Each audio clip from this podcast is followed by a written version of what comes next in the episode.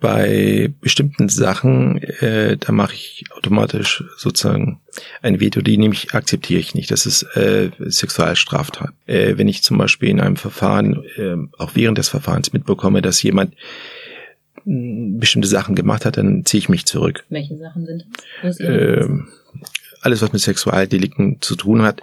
Teilweise gibt es Fälle, wo ich, also die sind sehr selten, vielleicht waren es drei oder vier, wo ich äh, jemanden noch vertreten habe, wurde ihm etwas vorgeworfen, aber ich bin mir eigentlich zu 100 Prozent sicher, auch wegen dem Umfeld. Wenn ich zum Beispiel Freunde habe, von Freunde von ihm, von dem Beschuldigten, die, die ich sehr gut kenne und die sagen, er hat es definitiv nicht gemacht. Äh, dann vertrete ich ihn.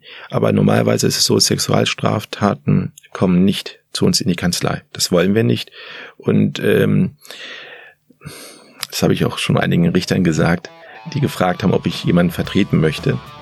Es wäre halt schwierig, wenn ich dann in einer, im Antrag im Plädoyer sage, hängt ihn höher.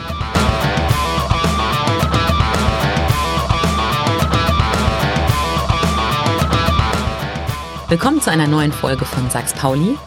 Mein Gast heute hat mit ziemlich vielen schweren und bösen Jungs zu tun.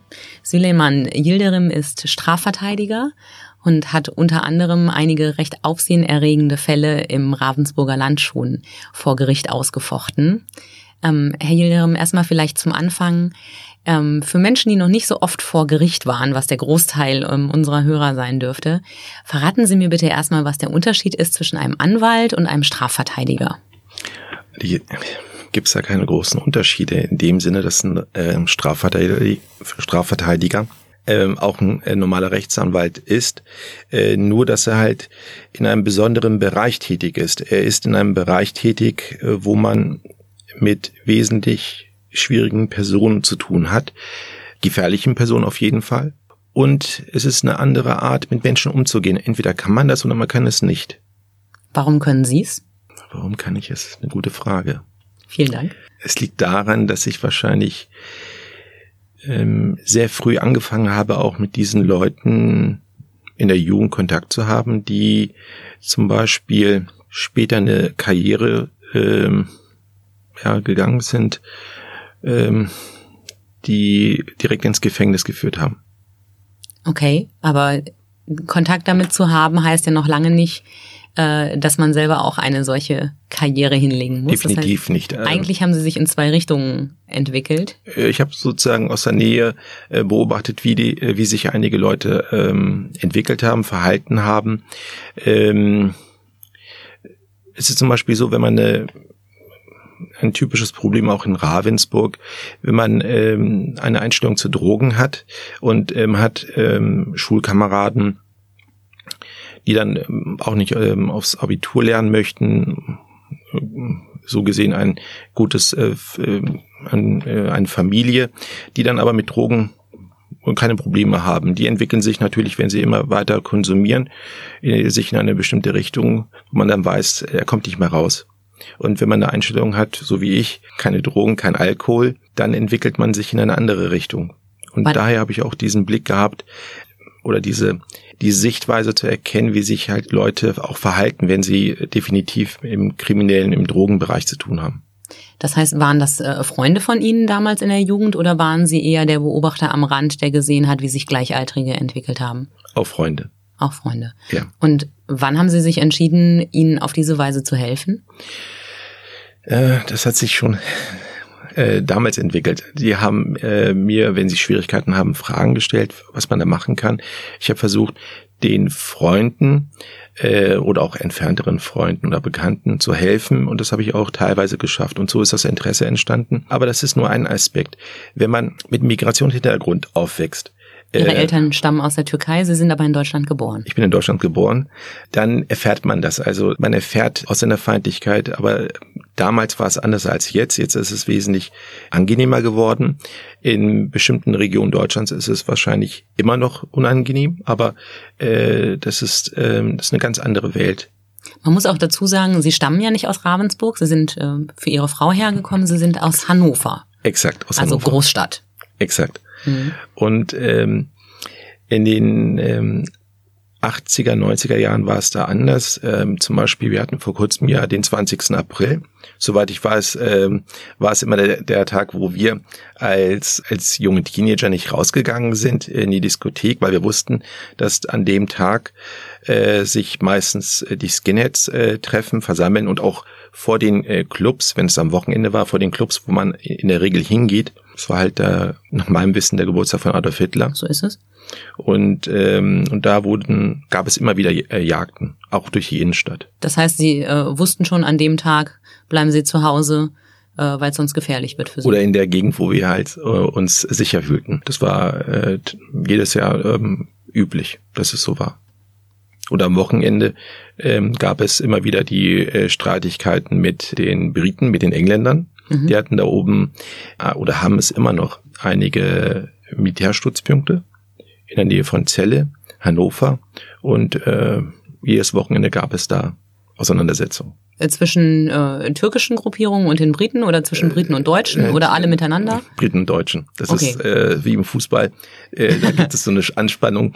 Und wenn man halt Freunde hat, die dann eventuell mitmachen wollen, dann hat man natürlich einen anderen, äh, eine andere Beziehung da, einen Kontakt zu der, zu den äh, Fällen, die dann entstehen. Haben Sie selber jemals mitgemacht? Nein. Wie haben Sie das geschafft? Weil es gibt ja schon diese Peer Pressure unter Jugendlichen, dass man schnell ein Problem bekommt, wenn man sagt, Jungs, ich bin da nicht dabei, ich halte mich raus.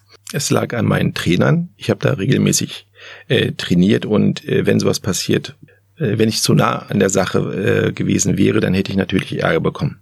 Und meine Trainer waren damals auch in der deutschen Nationalmannschaft. Was für ein Sport? Wovon ähm, sprechen wir? Äh, Karate. Karate. Okay. Also wir haben ähm, regelmäßig an ähm, Turnieren teilgenommen, sehr erfolgreich. Und wenn ich irgendwie was Falsches oder meine Freunde, die auch trainiert haben, irgendwas Falsches gemacht hätten, wir wären sofort draußen gewesen. Mit jemandem, der gut Karate kann, möchte man sich ja auch nicht so gerne anlegen. Ne? Also ja. ist auch nicht der äh, unpraktischste Sport, den man ja. in so einem Zusammenhang dann äh, ausüben kann. Ja. War das eine bewusste Entscheidung oder war das einfach nur eine positive Randerscheinung? Eine bewusste Entscheidung, ob ich da mitmachen möchte. bei den, also einen Kampfsport auszuüben. Eine äh, bewusste Entscheidung. Hilft Ihnen das heute noch? Äh, ja. Das kann ich mir vorstellen. Das heißt, Sie haben angefangen damit, dass Sie Kumpels rausgeboxt haben, wenn man so will, oder Sie zumindest beraten haben und in schwierigen Situationen geholfen. Wie ging es dann weiter? Wie sind Sie auf die Idee gekommen, nicht nur Kumpels zu helfen, sondern auch denen, die vielleicht Ihnen persönlich nicht so nahestehen? Weil ich wegen dieser Erfahrung, die ich auch selbst gemacht habe oder meine Familie, ähm, auch natürlich gemerkt habe, das ist ungerecht, wenn man äh, weiß, man ist im Recht, aber man merkt nach einiger Zeit, irgendwie die Behörde hilft nicht, die Polizei hilft nicht. Äh, man geht zum Beispiel zur Polizei und möchte eine Anzeige erstatten, aber die nimmt es nicht auf, obwohl sie es aufnehmen müsste. Äh, und irgendwie habe ich äh, dieses Gefühl, ja, ich möchte nicht mehr ohnmächtig werden ähm, wenn ich vor einem Polizeibeamten äh, stehe und er sagt, nein, will ich nicht. Äh, aber sie müssen das ja aufnehmen, da ist ja was passiert. Und er weigert sich. Und dann geht man halt raus und nachher, wenn man das dann schriftlich ähm, zum Beispiel an eine höhere Stelle schreiben möchte, äh, wird dann gefragt, ja, wer war denn das? Welcher Polizeibeamte? Das ist immer so, ähm, so eine typische Szene gewesen. Und wenn man sich ohnmächtig fühlt, dann, ja, man kommt damit nicht zurecht. Oder ich äh, kommen äh, damit nicht zurecht. Und wenn man weiß, dass man ähm, recht ist, dass man eigentlich äh, nicht hier Schaden davon tragen sollte, dann ist es, das hat so eine andere, so ein anderes Gefühl, also auch sowas mit der Ehre. Man fühlt sich gekränkt, wenn man halt mhm. halt nicht akzeptiert wird. Mhm. Und man möchte ja natürlich, äh, so wie jeder andere äh, Bürger auch, wenn man äh, einen Schaden bekommen hat, auch sozusagen äh, denjenigen, der den Schaden verursacht hat, äh, bestrafen lassen. Werbung. Die erste gemeinsame Wohnung, die zweite Schwangerschaft, drei Zimmer, der vierte Stock, die fünf Nachbarn. Der erste Umzug, die Doppelhaushälfte, das dritte Kinderzimmer, Verkauf des Viersitzers, Hauptstraße 5. Der erste Hauskauf, die beiden Ältesten zum Studieren, das dritte Haustier, vier Kilometer in die Stadt, 25 Jahre zusammen. Unser Leben wandelt sich und mit ihm unser Zuhause. Gut, wenn man einen Partner hat, der in all dem Wandel den Überblick behält. Bauerimmobilien, Immobilien sicher kaufen und verkaufen seit 1994. www.bauer ohne e-immobilien.de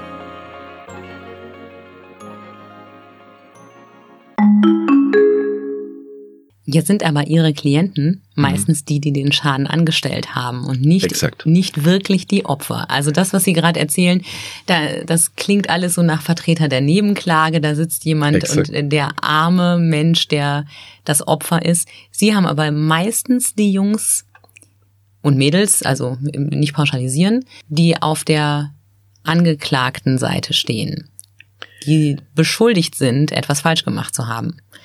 Das ist schon was anderes. Wahrscheinlich ist es sozusagen der Einstieg gewesen, um überhaupt zu verstehen, dass man sich wehren muss. Ähm, das sehe ich auch so, also dass es der Einstieg war. Um überhaupt auch ähm, diesen Mut äh, zu haben, mit der Polizei, mit den Behörden sich äh, zu streiten. Weil letzten Endes ist es so, äh, man merkt immer äh, zu Beginn von so einem Fall, ach, das wird sehr viel, äh, das wird anstrengend werden. Man muss vielleicht zweimal, dreimal sich irgendwo äh, hinbegeben, etwas schreiben und dann sagt man, ach, dann lassen wir es einfach. Und ähm, mit der Zeit gewinnt man halt diese Routine, auch diesen Mut zu sagen, nein, ich will mich durchsetzen. Mhm. Und bei den Leuten, die ich jetzt vertrete, äh, das sind wirklich äh, teilweise wirklich Bad Guys, die auch mit äh, verschiedenen Terrororganisationen zu tun haben. Mittlerweile ist es so, dass äh, vermehrt diese Leute zu mir kommen, dass ich sage, okay, wenn wir etwas äh, gewinnen können und wenn du die Möglichkeit hast, äh, dein Recht, deinen Anspruch durchzusetzen, dann machen wir das. Auch wenn es nur der, äh, dein Recht ist, äh, zu sagen, ich will nicht hart bestraft werden oder ich will überhaupt nicht bestraft werden. Aber jetzt kommen wir zu der entscheidenden Frage. Wie kommen Sie damit klar, dass jemand etwas wirklich Unmoralisches getan hat, dass jemand was Falsches getan hat? Also ich rede jetzt nicht von einer ähm, subjektiven Einschätzungen von falsch und richtig, sondern etwas, das gegen das Gesetz ist, das vielleicht Menschen verletzt hat, mhm. im schlimmsten Fall getötet, das einen nachhaltigen ähm, Einfluss auf das Leben eines anderen hat und sie sagen, ich verstehe, dass er dafür nicht bestraft werden möchte und ähm, boxen das für den durch. Wie, also welche moralischen Probleme oder Nicht-Probleme haben Sie damit? Es kann ja nicht nur sein, dass Sie sozusagen ähm, dem unfair behandelten Kind mit Migrationshintergrund mhm. irgendwie äh, einen nachtreten wollen, sondern da geht's ja um wirklich eine andere Hausnummer, wenn Sie gerade das Wort Terrororganisationen sagen. Exakt. Bei bestimmten Sachen, äh, da mache ich automatisch sozusagen ein Veto, die nämlich akzeptiere ich nicht. Das ist äh, Sexualstraftat. Äh, wenn ich zum Beispiel in einem Verfahren, äh, auch während des Verfahrens mitbekomme, dass jemand bestimmte Sachen gemacht hat, dann ziehe ich mich zurück. Welche Sachen sind das? Wo ist Ihre Grenze? Äh, alles, was mit Sexualdelikten zu tun hat. Teilweise gibt es Fälle, wo ich, also die sind sehr selten, vielleicht waren es drei oder vier, wo ich äh, jemanden noch vertreten habe, wurde ihm etwas vorgeworfen, aber ich bin mir eigentlich zu 100 Prozent sicher, auch wegen dem Umfeld. Wenn ich zum Beispiel Freunde habe, von Freunde von ihm, von dem Beschuldigten, die, die ich sehr gut kenne und die sagen, er hat es definitiv nicht gemacht. Äh, dann vertrete ich ihn. Aber normalerweise ist es so, Sexualstraftaten kommen nicht zu uns in die Kanzlei. Das wollen wir nicht. Und ähm, das habe ich auch schon einigen Richtern gesagt, die gefragt haben, ob ich jemanden vertreten möchte. Es wäre halt schwierig, wenn ich dann in einer, im Antrag im Plädoyer sage, hängt ihn höher. das stimmt, das wäre nicht Ihr Job. Aber was macht, also ich stelle jetzt eine Frage, die möglicherweise sehr schwer zu beantworten ist. Was macht jemanden, der jemand anderem nach dem Leben trachtet, der jemand anderen möglicherweise sogar tötet, äh, für sie weniger oder mehr vertretungswürdig als ein Sexualstraftäter? Vielleicht bin ich in der Hinsicht konservativ. Sexualstraftäter sind für mich wirklich, wie es auch im Gefängnis so eingestuft wird, das Letzte. Schlimmer als Mörder? Ähm, definitiv. Warum? Da geht es halt äh, um vielleicht kommt es auch wegen meiner Kultur, wegen meiner Herkunft, um die Ehre. Also äh, ich habe zum Beispiel in einem Verfahren mal gesagt, ähm, es ist schlimm, er könnte ihn ähm, verletzen, ähm, aber letzten Endes könnte er auch seine Ehre äh, verletzen, weil die Ehre ist für mich äh, heilig, also äh, schützenswerter als äh, zum Beispiel die körperliche Unversehrtheit. Es klingt etwas seltsam, aber äh, wenn Sie ähm, Frauen kennen, ähm, die als Mandanten kommen, die äh, vor einiger Zeit wirklich was Schlimmes erlebt haben von ihrem Freund oder auch aus der Familie, äh, die tragen diese Wunde ein Leben lang. Und mhm. ähm, wenn sie zum Beispiel jemanden, sagen wir mal, ein blaues Auge ver verpassen äh, oder der eine äh, sticht den äh, anderen mal nieder, äh, Stich den mal nieder ist auch.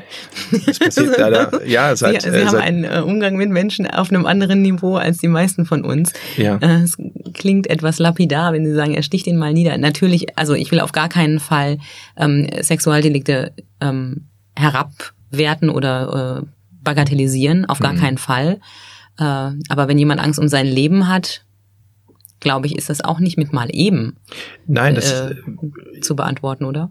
Natürlich, da haben Sie recht. Es ist auch, was, was ich versuche hier zu beschreiben. Äh, natürlich, man kann versuchen, einige äh, Worte zu finden, aber irgendwie merkt man, hm, das äh, beschreibt die äh, Lage nicht ganz äh, richtig, aber man versucht es halt darzustellen. Also Sexualstraftaten, die sollten äh, nach meinem Empfinden wesentlich härter bestraft werden. Da gehen wir d'accord. Aber äh, auch diese Möglichkeit, diese Leute zu entlassen. Ich rede zum Beispiel nach der Verhandlung oder manchmal auch vor der Verhandlung mit äh, Kollegen von der Staatsanwaltschaft, äh, mit äh, Richtern und äh, die haben auch diese Einstellung, dass man viele Leute definitiv nicht mehr rauslassen sollte. Mhm. Ähm, und ähm,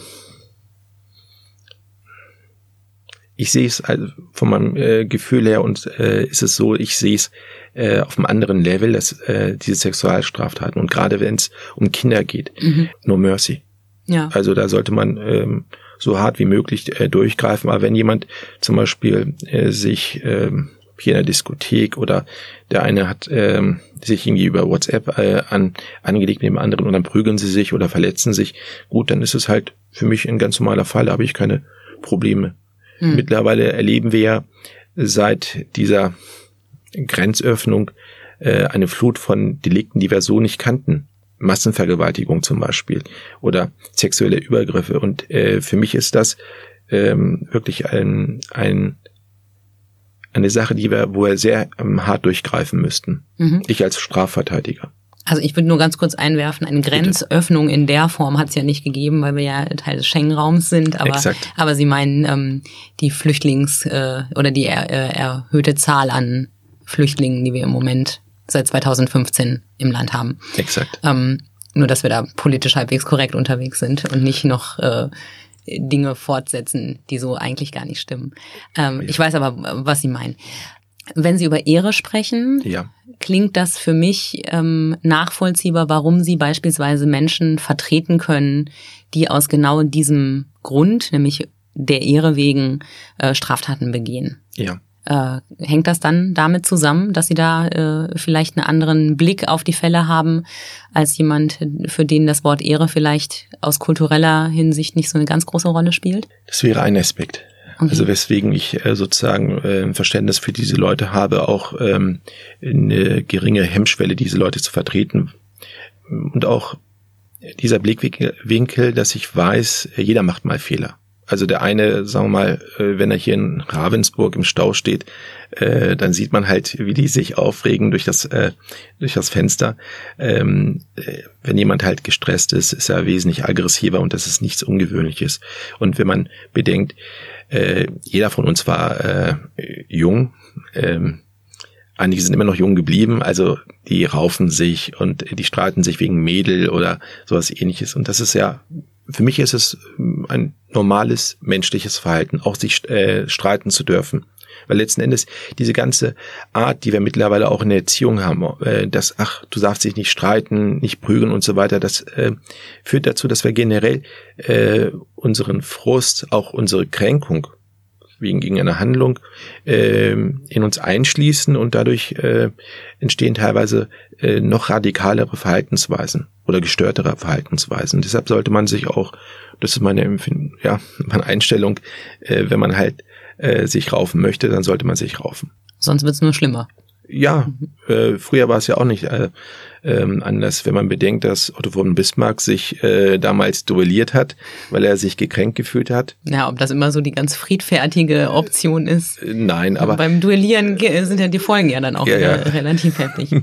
ähm, und trotzdem haben sie Mandanten, die wirklich einiges auf dem Kerbholz haben und die, wenn sie dank ihrer Arbeit freigesprochen werden oder ja. früh wieder rauskommen, äh, durchaus ja auch mit ein bisschen Gefahrenpotenzial möglicherweise durch die Gegend laufen. Denn so ein Learning kann ja auch sein, auch ich kann ziemlich großen Mist bauen, wenn mein Anwalt gut genug ist, passiert mir da nichts. Haben Sie damit kein Problem? Ich sage Ihnen immer wieder den Leuten, hört auf damit. Die hören einfach nicht auf sie. Einige nicht. Also einige verdienen wirklich sehr äh, gut daran. Ja, sie ja auch. ja, äh, nicht da äh, aufzuhören. Und das ist halt deren Schicksal oder das ist der Weg, den sie gehen wollen. Und was heißt, soll ich jetzt dadurch ein schlechtes Gewissen haben? Äh, teilweise. Aber äh, ich mache einfach nur das, was, äh, was ich machen darf. Und äh, diese Grenze, ähm, darauf achte ich, die überschreite ich nicht. Mhm. Also wenn jemand zum Beispiel äh, sich permanent prügeln möchte oder sagen wir mal Sachen verkaufen möchte, die nicht, äh, die nicht erlaubt sind, mhm. ähm, dann sage ich natürlich bezüglich dem Fall, der äh, auf dem Tisch liegt, okay, ich kann hier und dort etwas helfen und dann sagen wir mal, er kommt dann äh, so raus, ohne irgendwie eine Strafe zu bekommen, dann natürlich kann ihm äh, nicht verbieten, wieder das Gleiche zu machen. Ich kann nur sagen, er sollte was anderes machen. Haben Sie das Gefühl, die Leute hören auf Sie? In der Regel nicht. Mhm. Schade. Aber da darf ich dazu was sagen. Ja. Es wird ja immer so ähm, äh, erzählt, ja, man hat ähm, möchte für Gerechtigkeit kämpfen und so weiter.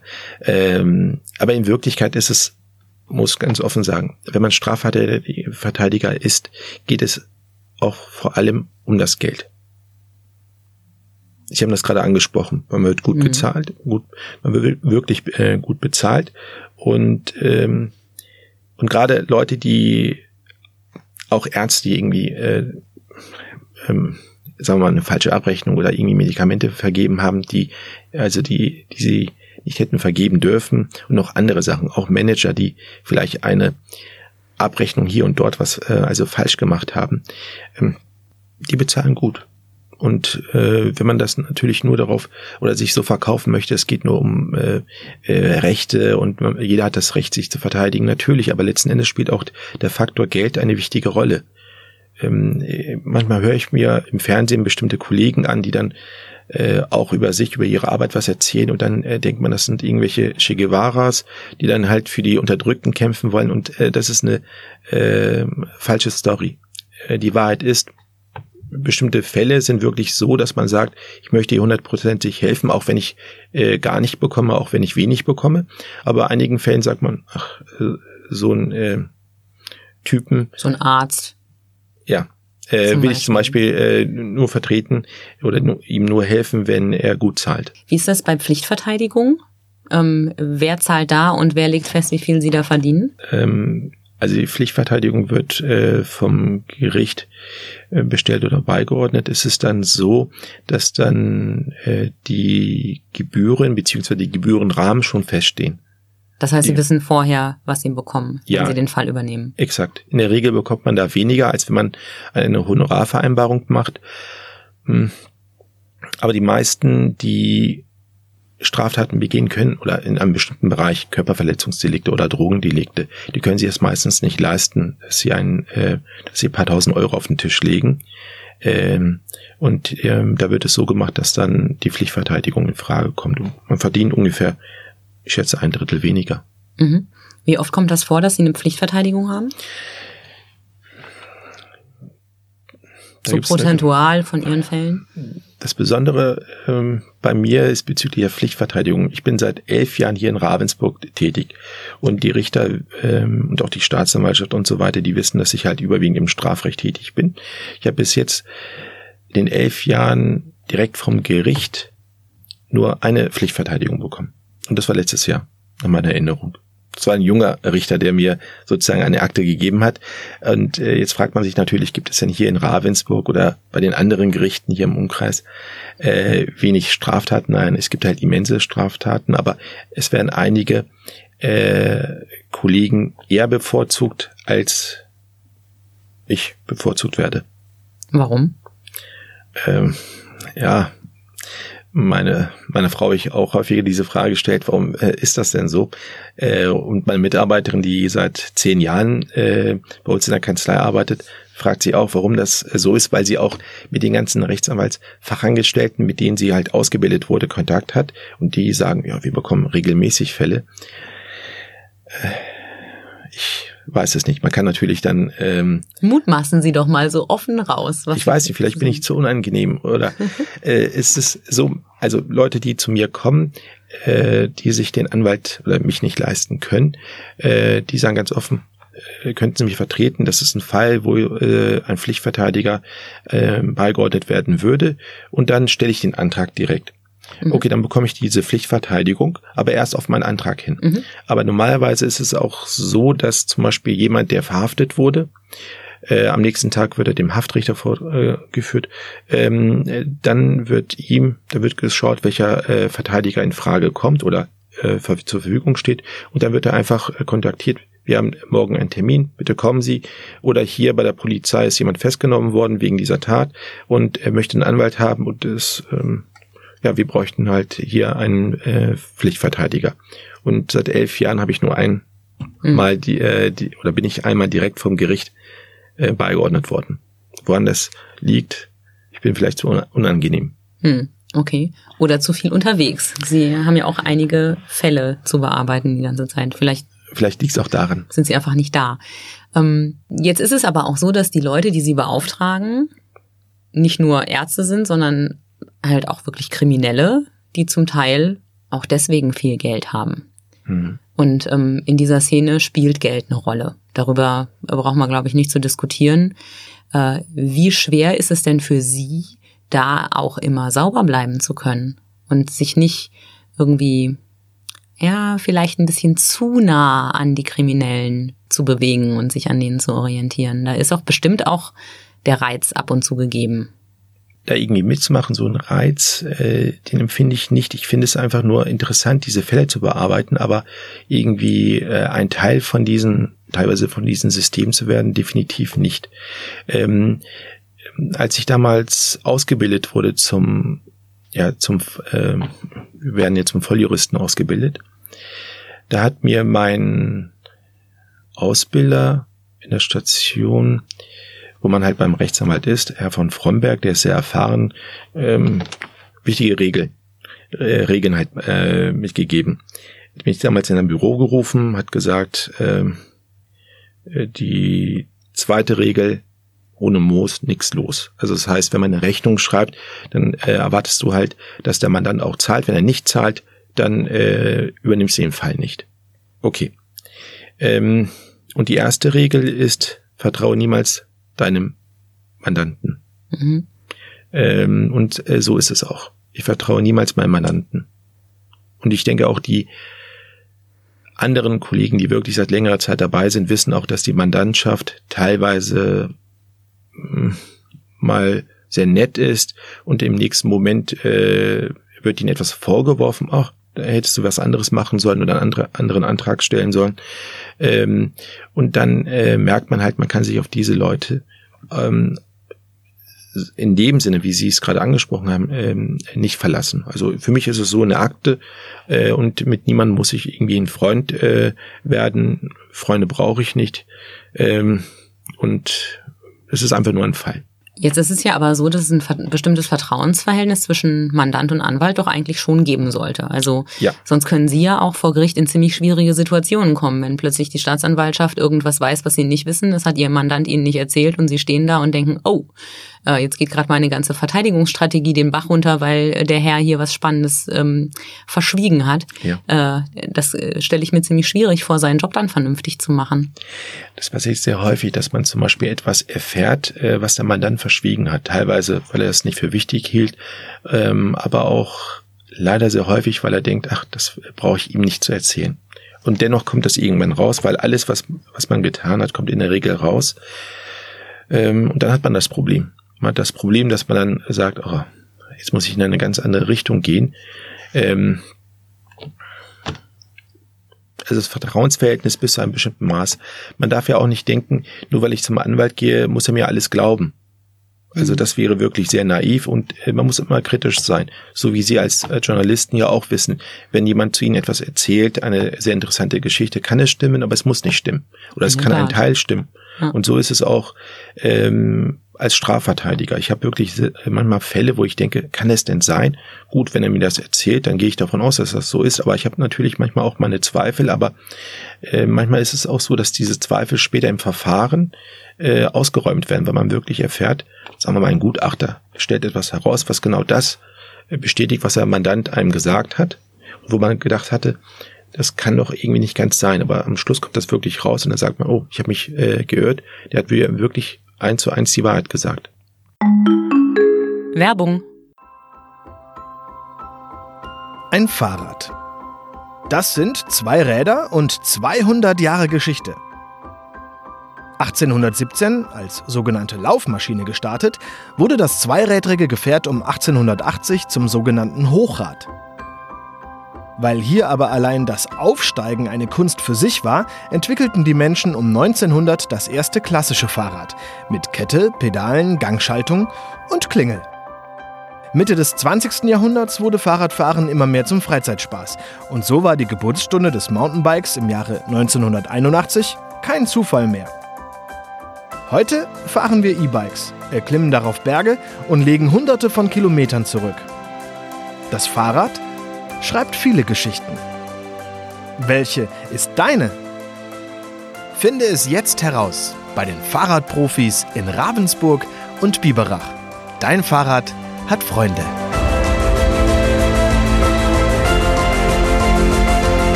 Wenn jetzt jemand wirklich äh, zu Ihnen kommt, ja. der wegen einer schweren Straftat äh, angeklagt ist und braucht Ihre Hilfe. Wie verfahren Sie denn dann? Sagen Sie, ich will so viel wie möglich wissen oder sagen Sie, ich will nur wissen, was unbedingt notwendig ist? Denn was ich nicht weiß, brauche ich nicht irgendwie äh, zu verteidigen. Mein Grundsatz ist, ich äh, muss nicht alles wissen. Mhm. Also das, was ich wissen soll, äh, das soll er mir erzählen, aber er muss mir gar nichts erzählen. Er kann auch vor mir sitzen und sagen, verteidige mich und der sagt mir kein Wort. Mhm. Manchmal gibt es auch Fälle, wo jemand zum Beispiel ähm, per E-Mail oder auch äh, per Telefon äh, sozusagen bei uns nachfragt, ob, er, ob wir ihn vertreten würden. Dann äh, machen wir halt die Formalitäten und äh, den sehe ich bis zum Gerichtsverfahren kein einziges Mal. Okay. Und, äh, ja, und dann ähm, fahre ich natürlich auch nicht viel, aber das, was ich äh, für das Verfahren benötige, das reicht in der Regel wenn man hier und dort einige Infos bekommt. Dann ähm, sprechen wir doch jetzt mal über einen Ihrer bekanntesten Fälle, nämlich die Messerstecherei in der Ravensburger Innenstadt, die sich ähm, 2013 ereignet hat im November die die ganze Stadt irgendwie auch sehr schockiert hat, weil plötzlich klar war, ich muss gar nicht Teil einer bestimmten Clique oder einer bestimmten gesellschaftlichen Schicht sein, mir kann auch sowas passieren. Ähm, damals war es so, wenn ich das richtig in Erinnerung habe, dass ähm, sich äh, nachts zwei Gruppen äh, junger Männer begegnet waren, die eigentlich nichts miteinander zu tun hatten. Es kam zum Streit und ähm, plötzlich äh, zu einer Messerstecherei. Also äh, ja. wurden Menschen niedergestochen, die vorher überhaupt nicht geahnt hatten, dass sie in Gefahr sind. Und dann war der Täter auf der Flucht und wurde eine ganze Weile auch gesucht, ist dann gefunden worden und ähm, sie waren sein Anwalt. Ja. Also, wie ich von dem Fall erfahren hatte, das in der Zeitung, es war auch in der Nähe von unserem Büro. Hm, in der Ravensburger Innenstadt war das. Ja. Ne? Und in der nächsten äh, Woche, also paar Tage danach, danach, hatte ich ein Verfahren, wo man, wo ich dann halt beim Landgericht war, ein anderes Strafverfahren. Und da habe ich äh, von einem anderen Mandanten, der etwas geahnt hatte, wer es sein könnte, habe ich halt ähm, einen Anruf bekommen. Und ähm, er hat gefragt, ob ich äh, da vielleicht behilflich sein könnte, weil er einen Verdacht hat, dass äh, jemand aus seinem aus seinem Familienumkreis etwas getan haben könnte. Und äh, natürlich habe ich ihm auch gesagt, er darf nicht ähm, alles erzählen am Telefon. Das Telefongeräte können ja abgehört werden. Dann war es so, dass ich mit demjenigen, Ich wusste gar nicht, wer es ist. Seinen Namen wusste ich nicht. Äh, ich wusste nur halt, aus welcher Familie er ungefähr kommt. Ähm, Aber wussten Sie, um welchen Fall es geht? Zu diesem Zeitpunkt? Das wusste ich äh, bis zum Schluss nicht. Oh, okay. Erst als er dann in meinem Büro äh, mir gegenüber stand, er ist äh, wesentlich größer als ich. Das ist auch äh, nicht so eine große Schwierigkeit bei meiner Größe. Ähm, da wusste ich halt, dass er es äh, sein müsste. Er kam dann zu mir am Abend, wir haben extra so äh, arrangiert, dass äh, nur meine Mitarbeiterin da war, ich und sonst kein anderer Mandant. Und äh, dann haben wir kurz das Gespräch geführt und ich habe ihm ähm, auch deutlich gemacht, was ich ähm, natürlich empfehlen würde, dass er sich stellt. Ähm, und an dem Abend war es sogar so, dass ich auch mit einigen äh, ja, Kollegen von der Staatsanwaltschaft Kontakt aufnehmen wollte, aber die hatten an dem Tag, nach meiner Erinnerung, ähm, ein Weihnachtsfest. Also die waren gar nicht mehr ähm, in der Seestraße, ja. Mhm. Deshalb konnte ich niemanden direkt erreichen. Ich habe die, von den meisten die direkten Telefonnummern. Ähm, und dann habe ich beim Gericht angerufen, leider auch zu spät. Er ist, der Richter ist einige Minuten vorher äh, gegangen.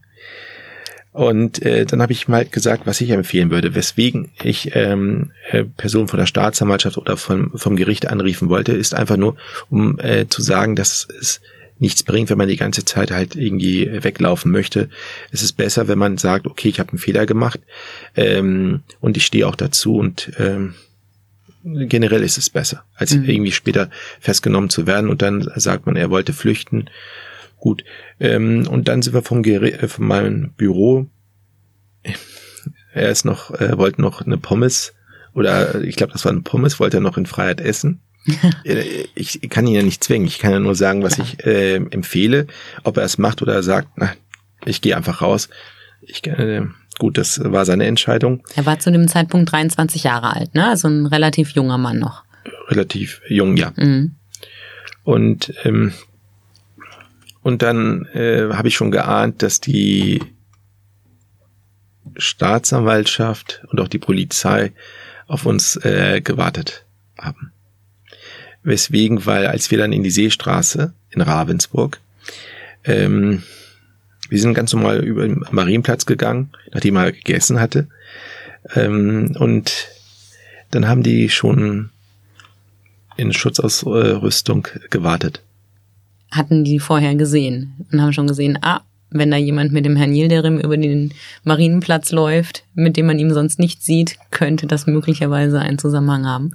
Ich ähm, nehme an, dass sie vielleicht ähm, einige Leitungen überwacht haben. Glauben Sie, die Polizei hört ihr Telefon ab? Ähm, nicht die Polizei, aber vielleicht andere Stellen. Aber zumindest äh, es könnte sein, dass die Telefonate von äh, den Verdächtigen zu dem Zeitpunkt abgehört wurden. Okay. Weil es waren mehrere Verdächtige da. Es gab ja ähm, die Erkenntnis, dass zwei Gruppen also sich gestritten haben. Die eine Gruppe, die dann am Schluss äh, mehr Verletzungen davon trug also da mussten alle drei äh, Opfer notoperiert werden. Ja. Ne? Es war, also es war schon ein ziemlich heftiger Übergriff, den ihr Mandant da mhm. ähm, ausgeübt hatte. Ja.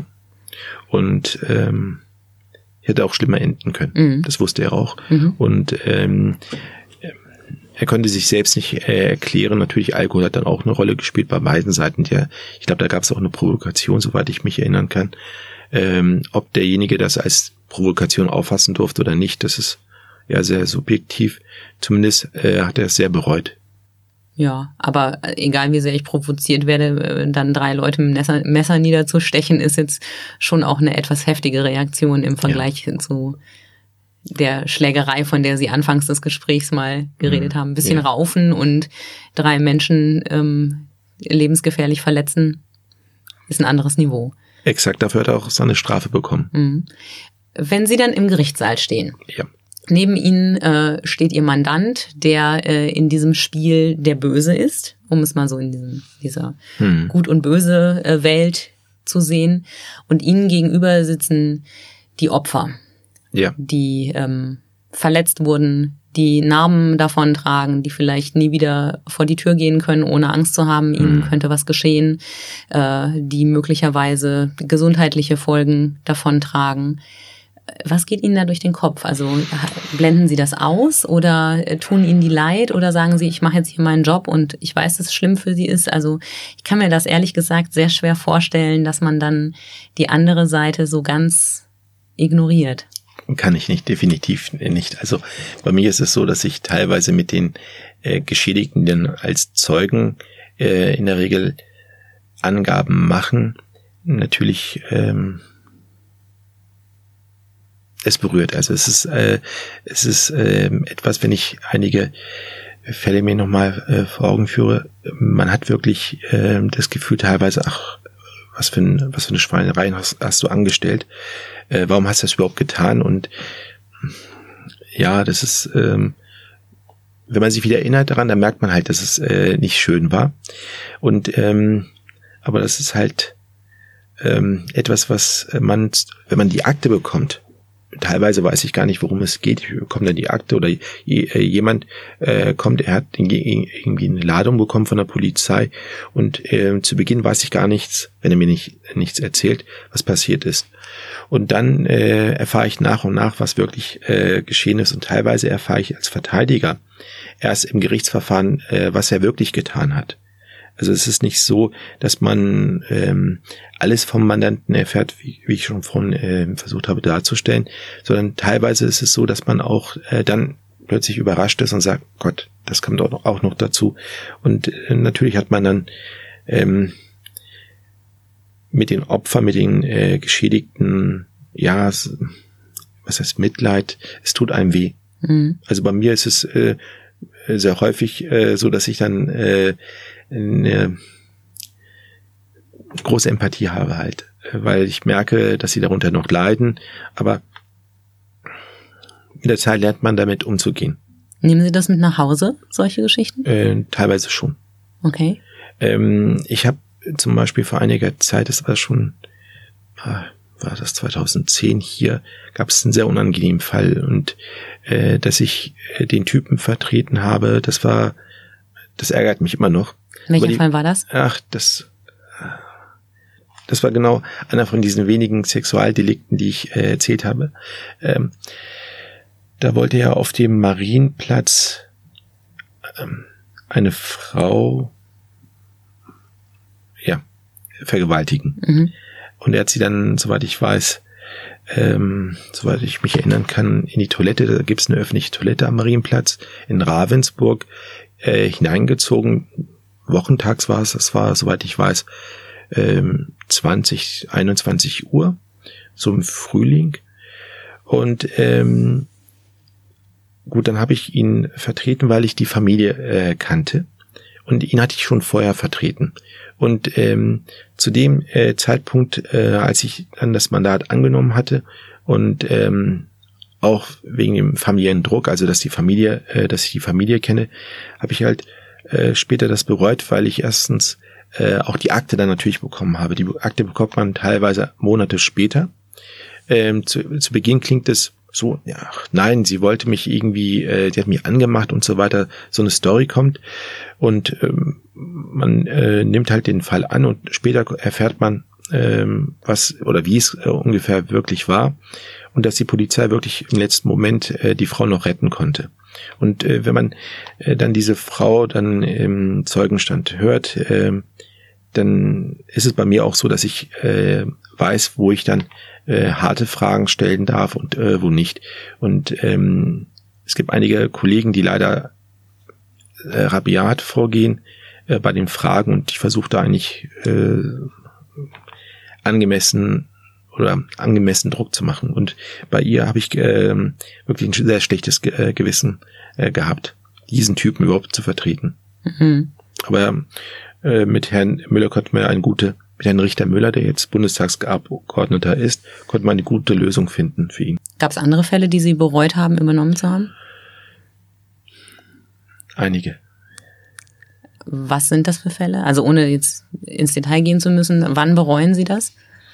Wenn ich äh, mitbekomme, dass zum Beispiel äh, Leute ihre ja ihre körperliche Überlegenheit bewusst ausnutzen. Und wenn es, sagen wir mal, man streitet sich und der eine ist unterlegen oder möchte nicht äh, überhaupt sich äh, streiten, körperlich streiten, äh, dass dann der andere der, der noch weitermacht. Und mhm. ähm, solche Verfahren habe ich nicht selten.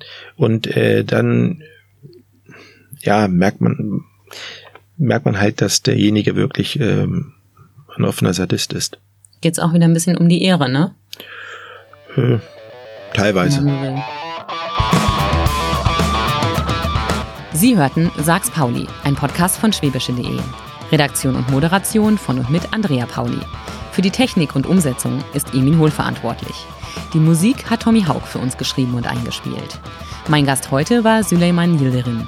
Den zweiten Teil unseres Gesprächs hören Sie in der nächsten Folge. Wenn Sie Feedback haben oder mit uns über ein spannendes Thema diskutieren wollen, dann schreiben Sie uns an podcast.schwäbische.de. Danke fürs Dabeisein. Wir hören uns.